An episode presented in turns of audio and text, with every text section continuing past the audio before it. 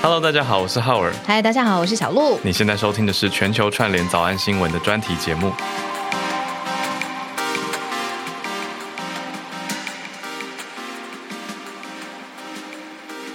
啊，这一周的专题啊，我们已经串联预告好多次了。然后呢，嗯，我觉得接下来大家听到他的声音，嗯，一定就是很有印象，觉得嗯，今天是专题吗？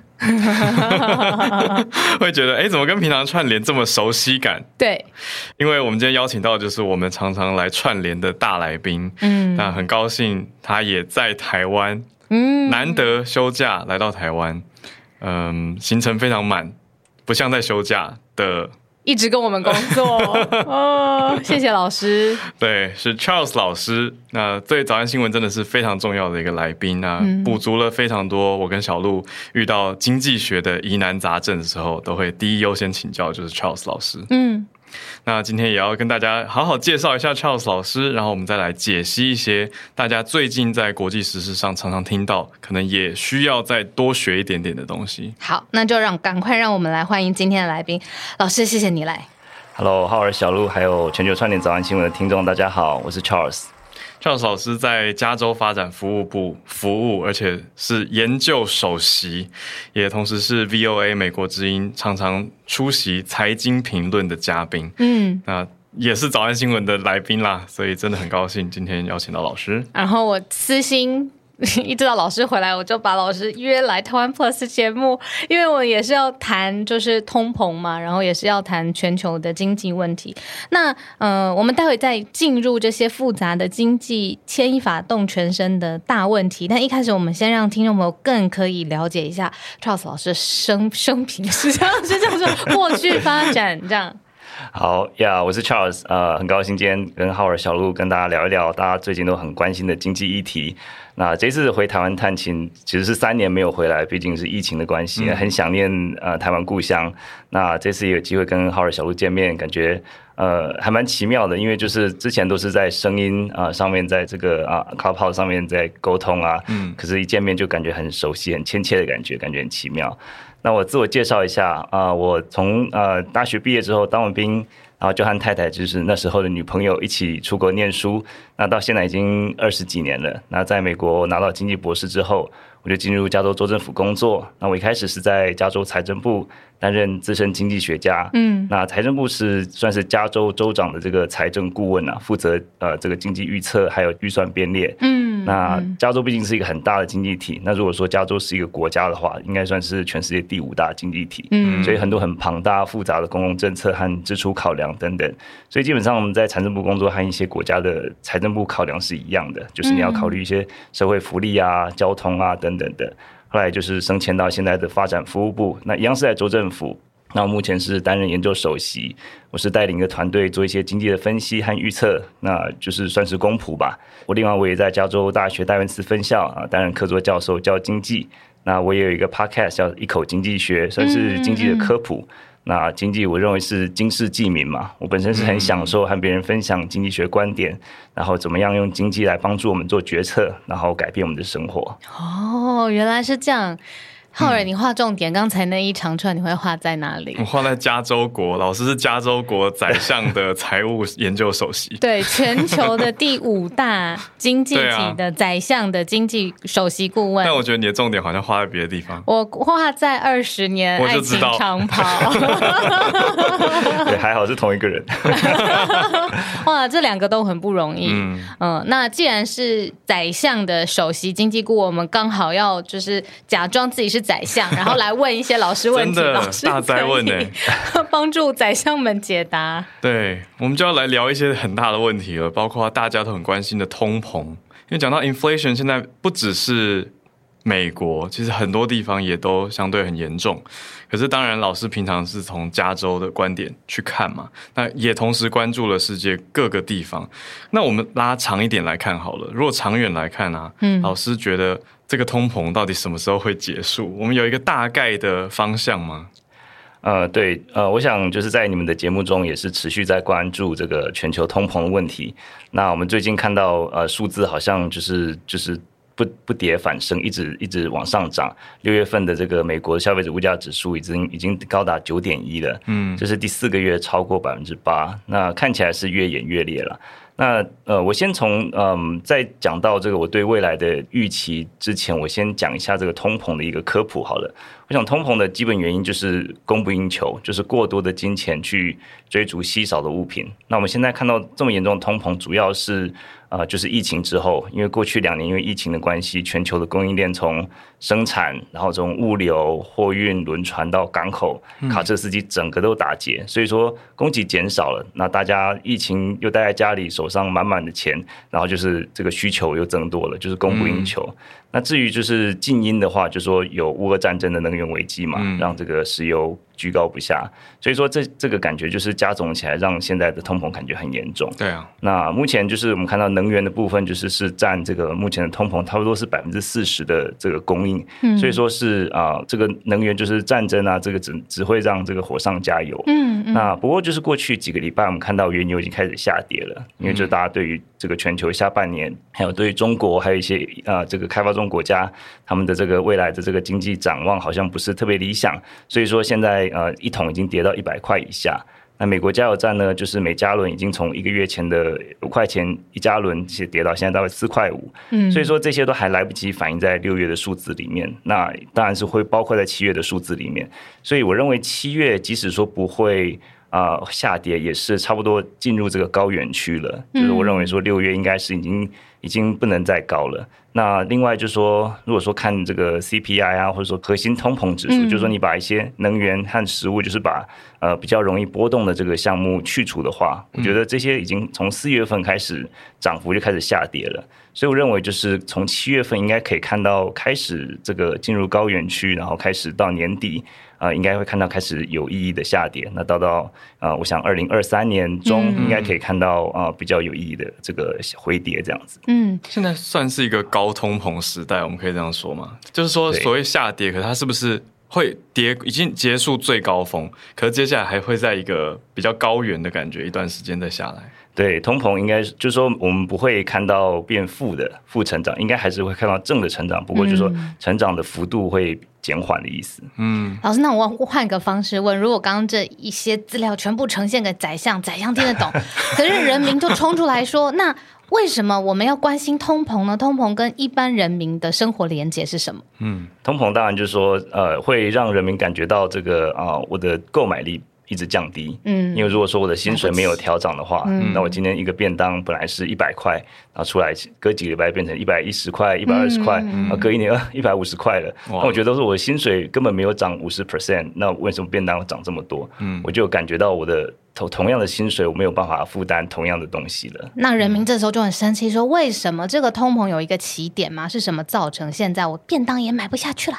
对，这个就是其实我觉得，呃，不只是拜登政府，就全球各个政府正在跟呃民众一个算是一个内政的难题吧。像拜登就不断的喊话，就说这个都是这个普丁造成的，这个是疫情造成的。可是人民就会觉得说，即使说这样，那你想想想想办法嘛，就是我的加油站油这么贵，嗯，我的这个食物这么贵，那这个我的薪水也没有涨太多，所以这种相对的这个啊、嗯，觉得说它的购买力慢慢下降是很有感的。所以对拜登政府来讲，现在对内政最大的问题就是通膨。嗯，那说要想想办法，然后每次就是早上早安新闻看到的这个想想办法之一，就是各国的中央银行都在想办法，然后他们就使出一招，就是我拼命的把这个利率调升，我拼命升息，这是一招吗？老师？对，这个就像我刚才说，解决供不应求，大家是供应跟需求嘛，就是说有两个办法，一个就是把供应提高，就是说我让这个货源充足，油啊。呃，这个司机啊，或者说这港口让它通畅，这个就是供应提高。嗯、那另外就是把这个需求压低。那现在央行做的就是把需求压低，嗯，就是让需求，就是说让人民觉得说，哎，我不想要买那么多车子，不想要买那么多房子，不想要买那么多汽油。那这个的方法就是你把钱变贵，就是说你的贷款利率变高，嗯、你的车贷利率变高，你循环利息利利率变高，大家就觉得说，哇，这个比较。没有意愿，对，就是你没有办法像过去那么大手大脚的这个花钱，因为毕竟就是解决供应链的问题是比较困难，因为就是供应链我们就是过去两年看到，就是说这个柔肠寸断嘛，就是说你要一定要解决所有的问题，才能够有效的解决供应链的问题。嗯，那需求面就是说你只要把这个利息提高，让钱变贵，那人民就是会觉得说，哎呀，这个我不应该再花那么多钱买这么多东西了，我买买车的话，这个利息这么高，嗯，我或许啊缓缓。这样这样子就是从需求面开始，然后让这个供应面来得及跟上之后，这样子希望能够价格慢慢降低。这样说起来，需求去抑制好像比较有效，是吗？或者说反应速度是不是会比供应链的维护或者是提升来得快？呃，需求面的这个降温其实是有效，但是有些时候也是一个。呃，像走钢索一样，因为如果说力道过猛的话，嗯、那如果说呃这个升得太快或者太猛的话，嗯，我们看到这个呃联储局他们呃今年已经升了六码了，就是现在是从年初的零到现在的一点五，那所以说现在等于是大家觉得哎七月到底要升三码还是四码？因为这个大家都很关心，因为这个就是事关呃这个消费者如果说一下子激动。然后消费者不购买了，不买车，不买房，什么都不买了。嗯、然后生产者就说：“那我就不生产那么多，那我也不需要那么多员工了。嗯”那我就开始裁员，然后就肯定是会引起一个新的一轮的这个经济衰退。哦、所以说，这个就像是我说走钢索，可是你又力道不够。好像又没有办法有效的抑制通膨。嗯，那我之前在节目里面有讲到，这个货币工具是一个叫做钝器，对一个 blunt tool。嗯，就说你 三码和四码，这个其实是很微妙的。就说他们也不知道说四码会不会过猛，三码会不会不够。再加上这个政策有一个时间差，嗯，就从施时提高利率之后呢，有可能要等五个月、六个月才能看到效果。那五个月、六个月之后会不会过猛或是不够，这个也是之后才能知道。嗯，所以有很很许多这个不同的变数。那现在我觉得鲍尔现在大概是一个在做一个全世界最难的一个工作，嗯，就是他在这个把所有的资料。都汇整之后呢，然后呢，还有包括这个经济的资料、劳动数据的资料、通膨的资料，然后看美国经济的状况，嗯，然后来做这样的决定。老师，我刚才听到另外一个时间差，就是说升息是老师刚刚说从需求面去抑制它，等到就是供给面，好，真的可以跟上了，然后比如说供应链啊恢复等等，那万一一直都没有，就是这个时间差拉得很久呢？因为现在外部的干扰因素很多嘛，嗯。对，就是呃，供给面其实在美国，在拜登政府，他们已经尝试做很多的改变了，像是他们呃，这个试出战备储油。让油变多，让油的供给变多。嗯，那拜登刚结束这个中东行，好像没有，并没有太大的这个这个产油，对产油没有没有呃没有 persuade 他们，对没有谈到他们愿意增加比较多的。还有就是他们这个现在在投资一些港口的一些呃这个进入，怎么样能够更好的、更多的啊把这个柔肠寸断的供应链把它接起来。然后卡车司机他们也是说哦，开放可能比较年轻的这个就可以开始考考这个卡车司机的执执照。措施。对，然后这一这一连串就是说，嗯、可是就是供应面来讲的话，就是我们说就像一条链子嘛，就是你拉一条链子，你一定会断的地方一定是那个最弱的地方，嗯，所以在这一条供应链里面，你只要一个地方没有补强，就整条链子就是没有补起来，所以说这个供应面来讲的话，其实是比较困难的。嗯，对，好具体的形容哦。对，这个 the weakest link，如果没有补起来的话，可是就会觉得，嗯，东补西补，可是不知道到底什么时候才会补好的感觉。嗯，而且还有每次提到利率啊。然后下一个字关键字出现就是全球经济衰退。对，每次就这两个是好像双胞胎一样，利率一直升一直升，下一个就说啊，那它会 trigger 经济衰退。大家就会担心这件事。对，为什么老师这两个双胞胎的连结是什么？对，其实这两个其实是一个呃相互斥的一个政策目标。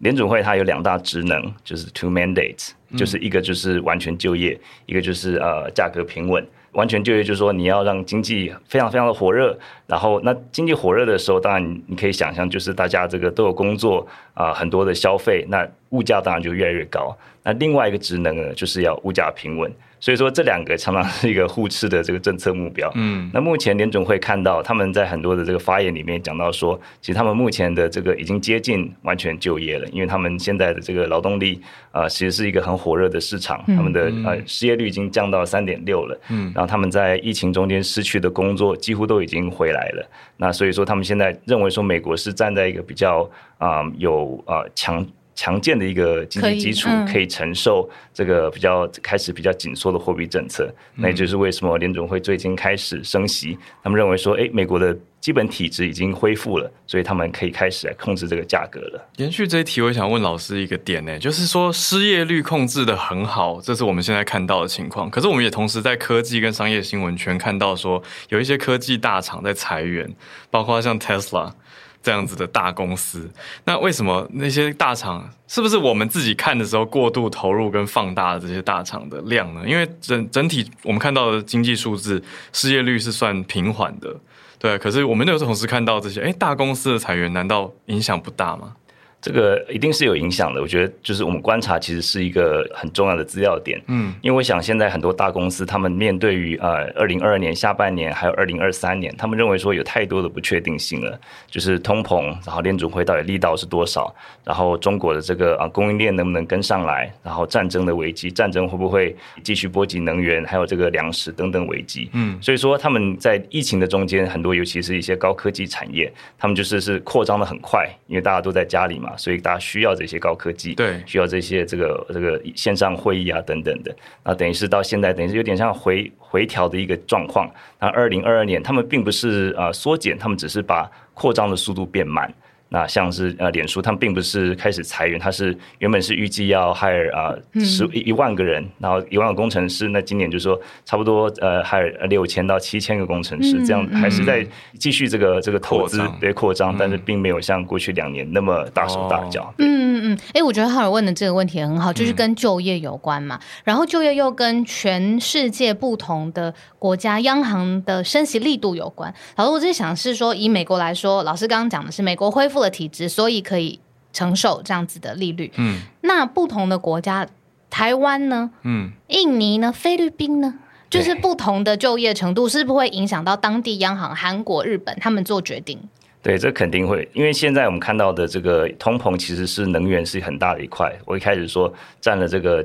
这个六月份的四成是能源所造成的，嗯，能源又是一个所谓一个很整合的市场，就是它价格一个国家涨，那全球都跟着涨。那我们看到台湾，当然就是不同政府有不同的措施，那台湾就是动涨，就是油价动涨。那看到中油跟电都压得很稳，都没什么涨啊。对，就大家可能虽然说在其他方面感觉很贵，可是中油已经半个资本额都已经被被去掉了。就是说他们因为为为了动涨，所以说他们这个很多他们必须要自。仅吸收，但是我们看到这些很多其他国家，他们的通膨其实是全世界现在都在感受的。那大家央行处理的这个面对这个通膨的态度又不一样，像台湾就是开始升息，然后韩国也开始升息。可是我们看到日本跟中国，他们反而就是按兵不动，甚至就说日本还是维持低利率。那这个就回到我们刚才这个两大职能，你是希望。先把价格稳定下来，可是价格稳定，你有可能把经济推向衰退。那还是你继续先让这个经济先先烧一段时间，让经济大家站在一个比较稳的脚步，嗯，然后再开始升息。所以说，这个是每个国家他们的一个考验，他们执政者的智慧。哦，理解。还有他们的这个呃，央行的政策目标到底是什么？对，嗯。那我们讲更民生一点，老师刚刚已经带到了，就是包括油价、电价等等。那还有大众的购买力。那台湾虽然我觉得跟美国比起来，老师特别有感吧？老师往返两地，应该是美国涨的感觉是很明显的，可台湾相对没有涨那么多的感觉嘛。嗯，那这个呈现出来是说，我们日常生活受到通膨的影响，应该说我我啦，我个人觉得台湾大家有点期待我们政府是大政府，所以大手就一把，然后把市场控制住，让大家民间物价不要冲太快。那老师怎么看？老师同意这个说法吗？还是我的看法有？太太偏颇了，我觉得浩的看法是正确的，就是说。全球通膨对台湾影响是相当直接的，那就像台湾的政府，大家预期的政府是一个大家长一样，嗯，就说你要稳定物价，行政院有一个稳定物价小组，嗯，然后就是会道德劝说，然后甚至就是说叫大家把这个呃吸收一下这个你的成本，如果说你面对这样成本增高的时候，你或许不要那么快的，不要那么敏感的调整物价，哇，那道德劝说都出来了，你调整就不道德，各位食品业者，我们一起来，不要不要让自己涨太多，道德。的是是老师是这样吗？真的是他希望业者配合政府政策。对，就是说是一个，就是说共体时间这样子一个一个感觉。对，那所以说，嗯，虽然说这个电价现在感觉已经已经受不了，必须要开始涨价。那油价现在我们看到中油也是他们资本一直在亏损。嗯，那我觉得，嗯，其实台湾在嗯一些细项，民众的感觉也是有很多的这个呃，这个是感觉很通膨很严重。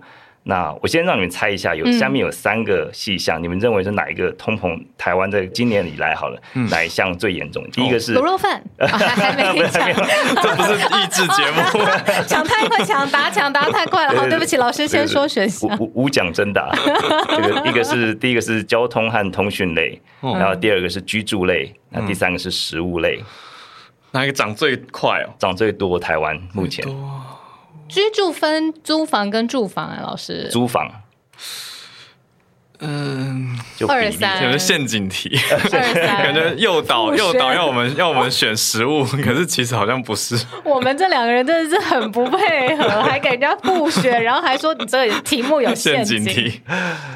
老师，请公布答案。呃、你们，我是觉得你们想太多，答案就是食物。哦、真的吗？哦哦、我真的想太多了，就是这样，所以才会被扣分。没错，其实呃，台湾的食物类啊、呃，在六月的年增率涨到百分之七了。比起去年，包括外食，然后在家里煮东西，都是大概百分之六、百分之七的涨幅。嗯，我的太冰奶，难怪我点 Uber Eats 越来越小份，我点 Uber Eats 越来越贵。对啊，对，食物这种就是大家经常这个消费的东西，你特别有感。嗯，然后居住类增加大概百分之三点四，然后交通通讯类大概三点五。那所以说这些其实呃，大家可以看到这些都是蠢蠢欲动的。那为什么？老师，对不起，我打断一下，我们每天在报道这个年增率到底。Benchmark 是什么？这一是不是还好，随便忽略不计；二就很可怕。那个指标是什么？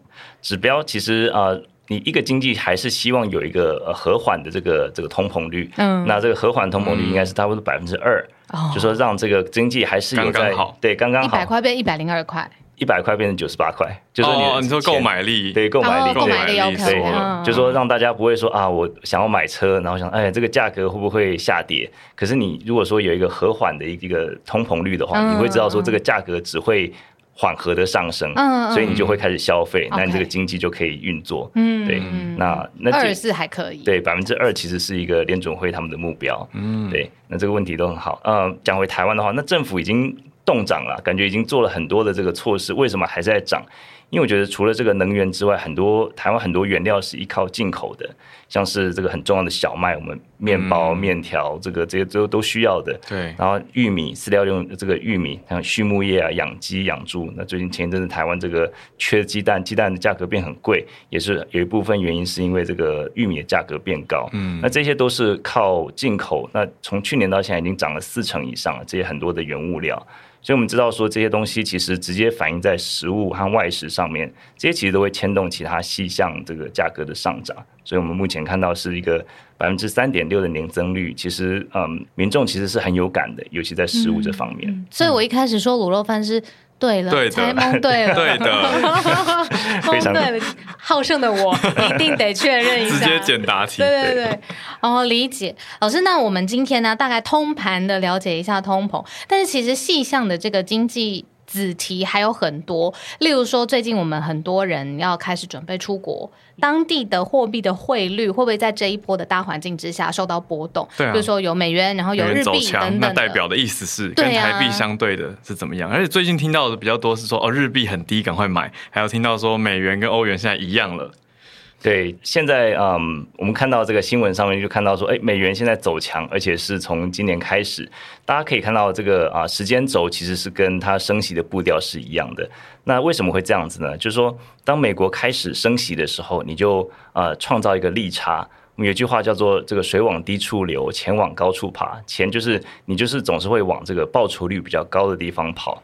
所以说，当美国利息越来越高的时候，虽然感觉这个人民呃这个利息借贷的成本变高了，对啊，可是同时也代表你存在银行里面的这个这个回馈变高了，对，所以款率可能会变多，对，然后这些钱就回流回回美国，那你就是对美金的需求就增加了，所以美元就开始走强。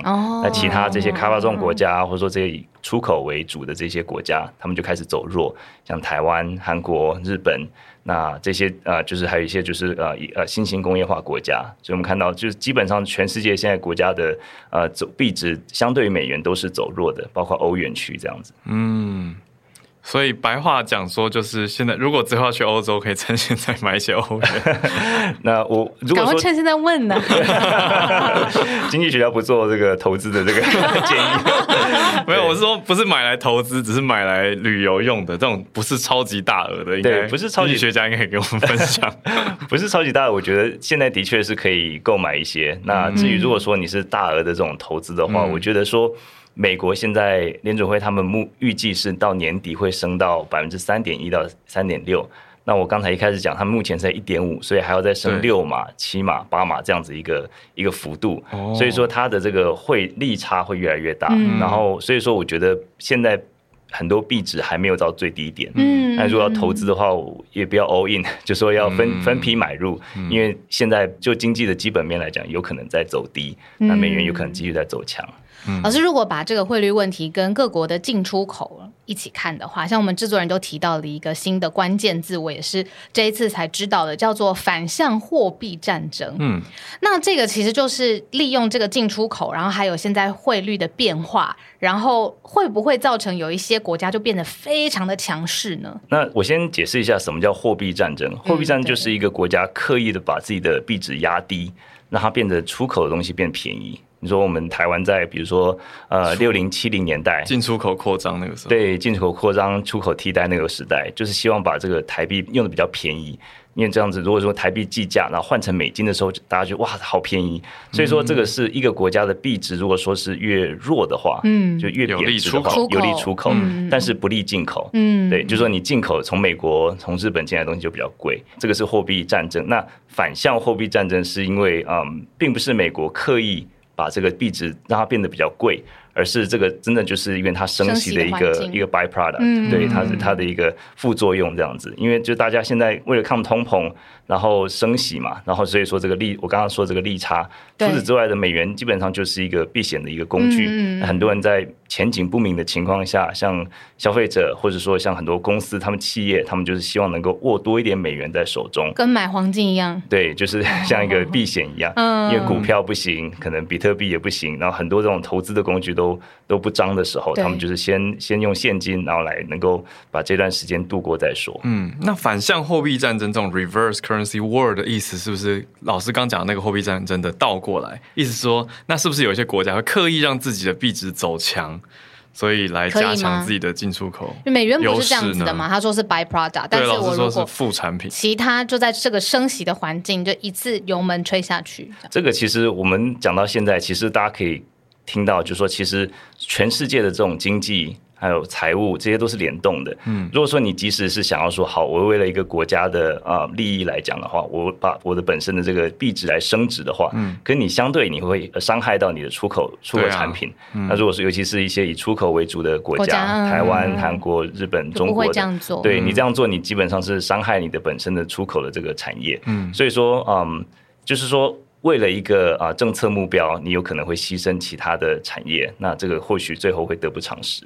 嗯，对，讲到一个国家的这个体制啊，或牺牲，或者是大家面临很可怕的财务窘境，我觉得最近的关键字，而且我们也在早安新闻常常报道的，就是斯里兰卡。我今天早上我才看到，就是嗯，有记者去访问，就是现在斯里兰卡现在。代理的吧，就是赶快选出一个主要的国家代理人，嗯、然后就说，其实这个债务问题在国内早就已经。知道了，但是因为他身边的财务大臣，你可以这样想象，都是国王的亲信，他们都自己人。对，然后所以就自己这样 cover up，然后最后事情爆发了，然后才赶快就逃走这样子。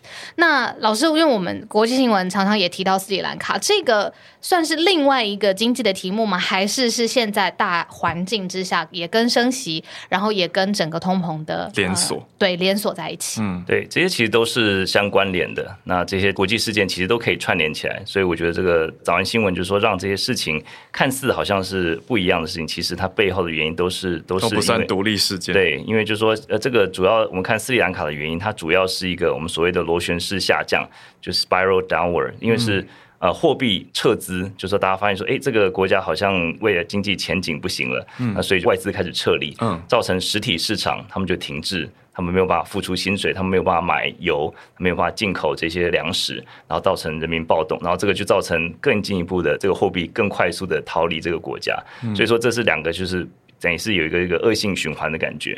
那其实这个事情就是说，嗯，就是在讲到是资金逃离这个国家，基本上就是也是有一部分也是因为美金升值，就是说这个钱就先从一个比较最危险的地方开始逃离。嗯，那或许就是说这个国家本身体质就是不好的，那或许这个国家它的产业它没有办法支撑。那斯里兰卡我们知道，因为这个它是靠观光旅游的，所以说在 COVID 之后，它的这个这个部分已经开始这个非常的疲弱了，所以这些资金就开始往。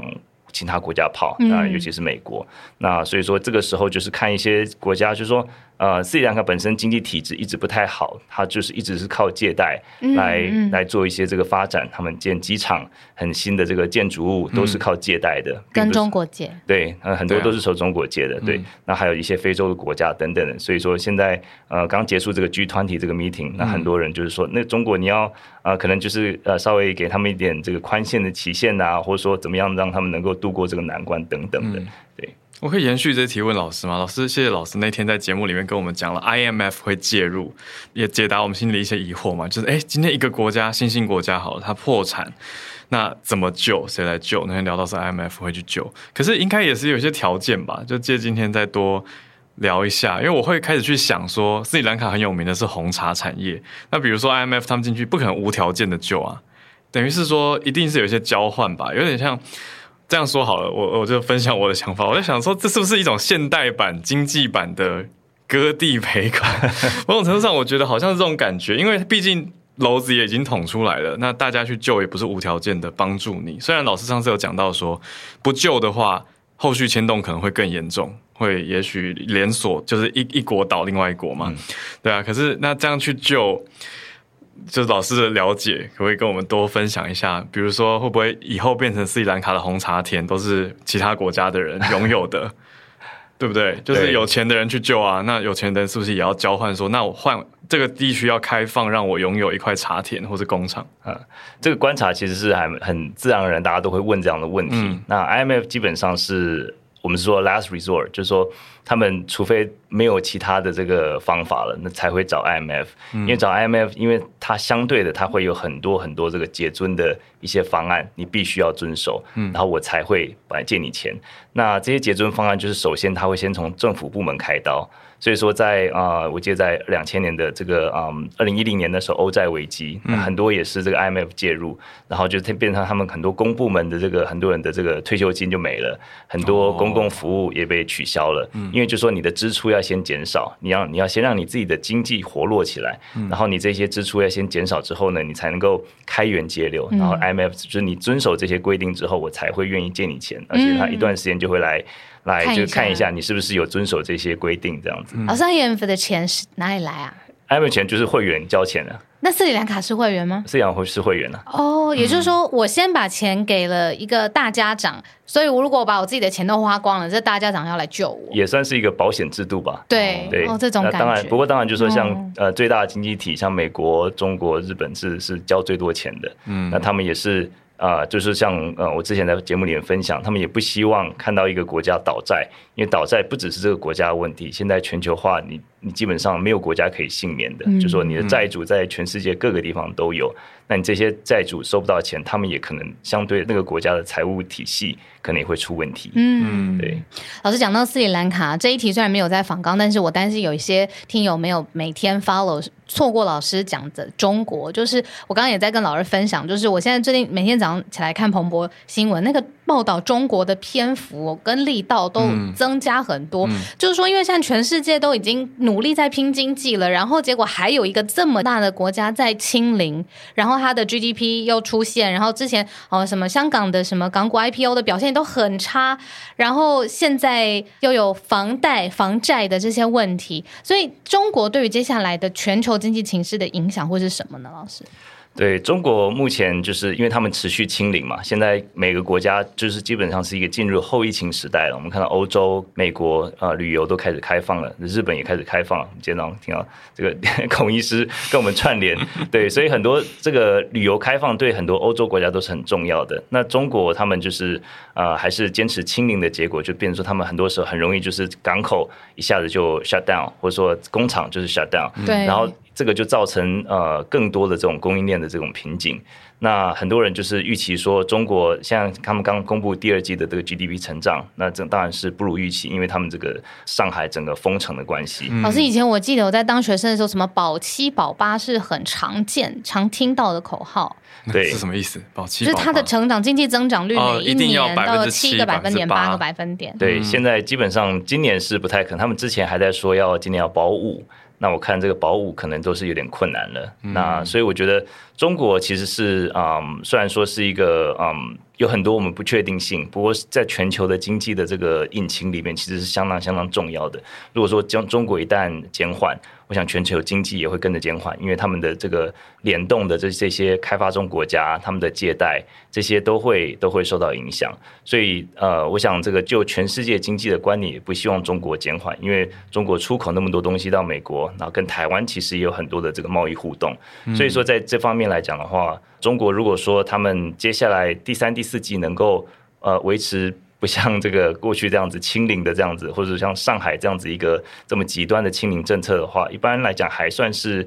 审慎乐观了，就是对于中国的经济。那不过目前就是说，实在是太多的变数，政治上的变数，这个疫情上的变数，然后还有这个啊，这个地缘政治上的这么多的这个啊这些不确定性。所以说，这真的是太多太多未知数了。对，不过目前如果说假设目前就是这样，像这样子啊，目前就是说现在中国开始重启了啊，认为大家一般认为认为说中国应该还可以，大概在四百分之四或到百分之五之间的这样的经济成长。是是有可能的，嗯，那我们最后延伸到欧洲吧，嗯、就是老师刚刚也有提到欧债危机，这个一转眼就大概十年了。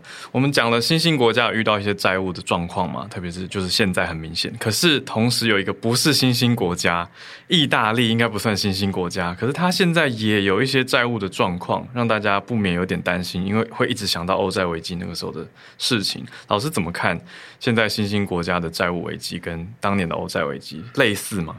嗯，我觉得本质上是有一点点的不同。那我想，欧债危机是发生在二零一零年的时候，很多投资者对于欧洲国家这种主权债务危机方面产生忧虑，嗯，所以说他们开始就不投资这些国家了。那这些国家包括呃，像你像浩尔刚刚说，意大利、西班牙、葡萄牙、爱尔兰、希腊这些，那这些啊，他们被撤资之后呢，他们就产生欧债危机，他们就借不到钱，那他们发出的这个公债变成是像垃圾等级的，没有人愿意愿意买。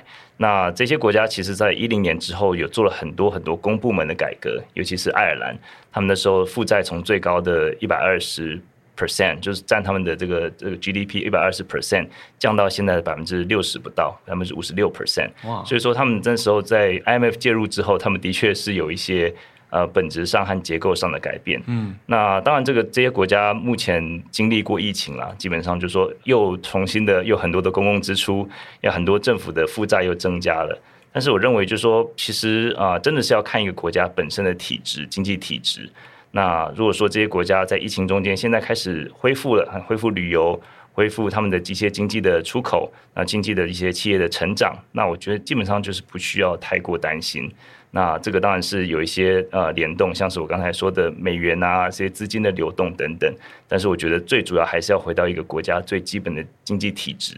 如果一个国家经济体制够健康、够强健的话，我相信他们还是会这个可以经得起这一波的这个考验。嗯，老师还是很谢谢你，就是这一次回台湾，就是给浩尔跟我很多时间，然后让我们觉得说我们也有经济顾问的感觉。对，只是老师，我想替一般人。嗯，我也是，就是在面对经济问题的时候会很怕。像我们刚刚进来录影的录音的时候啊，那个嗯，店老板就说：“你今天录什么题目啊？”我说：“我们今天录经济。”店老板就倒退三步说：“这很难。”我觉得这个是我，然后还有大家会有的嗯感觉。对。那如果在这个基础上，但又想要多多了解。现在经济发生的情况啊，有没有什么几个切入点？除了听一口经济学之外，对，呃，其实一些像是一些经济分析，嗯、呃，我平常当然就是看美国的。那美国也不是所有的经济分析都都是正确的。那还有科普的，对，就是科普的。啊、那我认为说，就是其实很多时候大家不用害怕去回到这个。呃经济数字产生的这个单位去查他们的资料。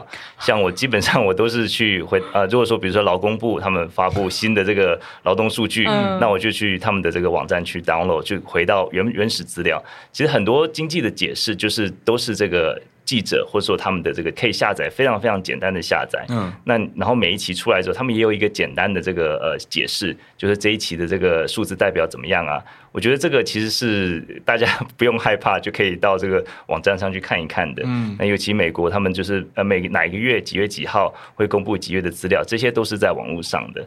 所以我觉得这一部分是一个啊，可能大家平常比较没有在啊去关注，或者说会觉得说，哎，这个好像都是数字，好像很可怕。嗯，不过如果说其实数字每个月的数字看起来可能呃没有什么意义，可是你当你串联起来的时候，你回顾哎从去年对看趋势的时候，你可能会可以开始慢慢的。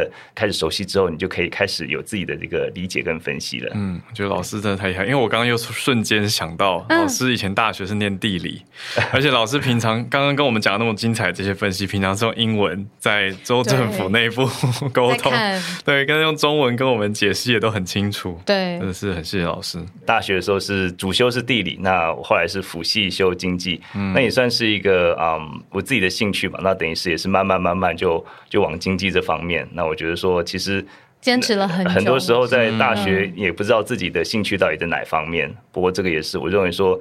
如果你真的有兴趣，你就继续去追求。我觉得这个是一个蛮，应该是蛮励志的吧。励志，碰到什么事都不用放弃。哦，而且老师还有一些故事，我们节目时间可能不太够跟大家讲。其实还够啊，真的吗？够个五分钟，对啊，我觉得最后可以耶，我觉得很重要，我也想要听老师。让大家更认识老师。对啊，最后这个精华的部分，制作人请一定要留着这一段。前面我们那些很烂的问题就先擦掉。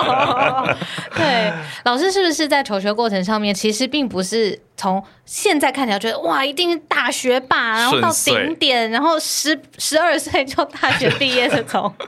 老师是不是有一些挑战的时刻？对对对，并不是学霸，一点都呃 far from it。对我我我大学毕业之后就当完兵，然后就出国。那时候的确是一个雄心壮志，说啊，我这个三十岁前可以拿到博士。结果后来。嗯呃，我先拿一个啊、呃，拿一个硕士学位，然后到另外一个学校去要拿博士学位的时候，我念了九年，结果竟然没有，最后没有通过。那这九年的时间是一个呃，最后就觉得自己自己好像是一个失败者。那嗯、呃，最后的这个，因为在最后的这个博士班要答辩嘛，就是最后答辩的时候，有一个指导这个指导老师，他就是。坚持不给我过，然后我就问他说：“那你能不能指出我的论文的问题在哪里？我可以在这边修改。”那他就始终没有办法回答说到底是什么，哪里出问题？也讲不出来。对，他讲不出来是什什么在到底哪里出问题？他说：“反正我就是不会让你过。”那我的指导老师他也没有 back me up，他就是说：“好好吧，就是这样子。”所以说伤心哦。对，所以说九年的时间，本来以为是要拿一个呃博士的，后来就是又拿了另外一个硕士，就说是等于是。花了九年的时间嘛，因为第一年过了资格考，通常就是有硕士资格了。嗯，所以呃，我觉得那段时间也是蛮灰暗的。对，然后我那时候小孩子还很小，那那时候就压力。对，那我太太那时候就毅然决然就出来说好，我出来做这个叫 PHT，Putting Husband Through。所以我那时候已经呃，他认为说他还是鼓励我回到。呃，把这个博士念完，因为他觉得说这不念完的话是可能会是我一个一生中的一个遗憾。嗯呀，不过也是那时候也是有嗯，就是我在美国的这个嗯这个教会啊，他长期们还有这个呃也是感谢主。那嗯，这中间的很多很多的考验跟挑战。不过后来就是又又到另外一个学校，就是最后能拿到博士。那最后第二次就比较顺利了，花了三年半的时间就拿到博士了。很佩服。对，不过就说这个是一个哦，我觉得说这个遇到困难的时候，就是要知道。到说，其实都是有退路啦，就是不用自己往这个钻牛角尖，因为很多时候呃，人生的 这个人生其实很多时候有很多的出路，就是遇到困难的时候，就是要就想想 Charles 老师的故事，你就会快，你就会快乐多了。希望可以带给一些听友，也许正在度过一些困难，可以得到一些鼓励。对啊，老师的故事听下来，我觉得老师就经济学界的李安。欸、对吧？好棒哦！对啊，是是嗯，而且是在是台湾人，啊，然后现在是宰相的经济顾问，没错，对。对好，那今天非常谢谢 Charles 老师带我们从各方面很深入，然后但是也很浅白的看全球都面临的通膨的问题。那由于经济新闻最近真的频率啊，或它出现的关键词可以说是轰炸式的充斥在我们的生活当中。嗯、那谢谢老师深入的专业的分析。那这边呢，也邀请大家可以追踪老师的 Podcast 频道，就是我们刚才一直说的一口经济学，嗯、这个是科普的经济的频道内容。当然。持续追踪早安新闻，对，早安新闻也会希望继续常常听到 Charles 老师来跟我们连线。那大家也可以去追踪一口经济学的 Podcast，还有脸书社团，都可以在里面看到老师常分享很多很好懂的经济学的内容，让大家的生活跟经济学能够有所关联，要有得有所得到帮助。再次谢谢 Charles 老师。节目播出的时候，老师已经回到。美国了，嗯、对啊，祝福老师在美国的生活一切顺利。好，谢谢，谢谢。